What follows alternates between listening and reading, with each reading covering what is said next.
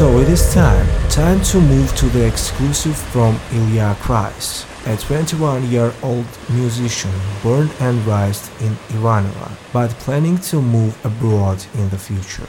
Although while he lives and works in Russia, he doesn't stop. Ilya creating a duo with the musician Ivan Riddle in the nearest future. The project will be called Cryis and Riddle, and it will specialize in a wide range of styles, like chill out, dubstep, as well as house and trance. Ilya and Ivan's first joint composition, Last Night on the Sea, became the beginning of the origin of their duo. Well, let's listen to Lullaby of the Universe.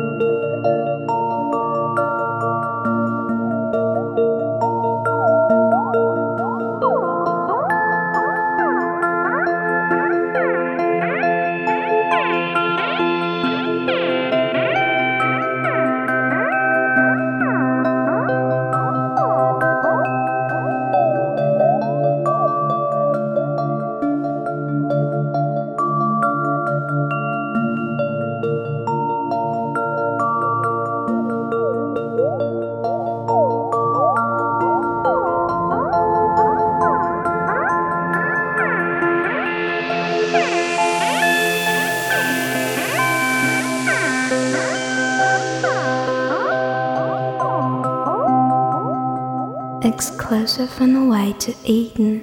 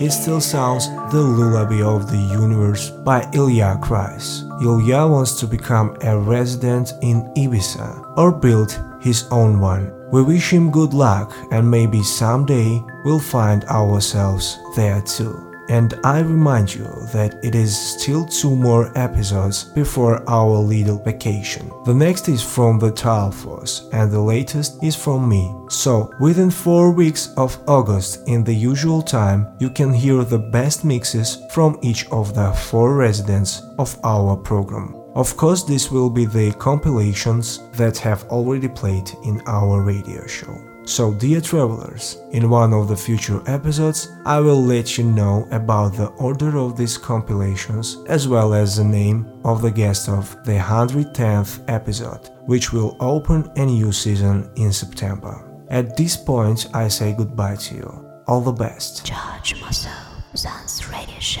The Way to Eden.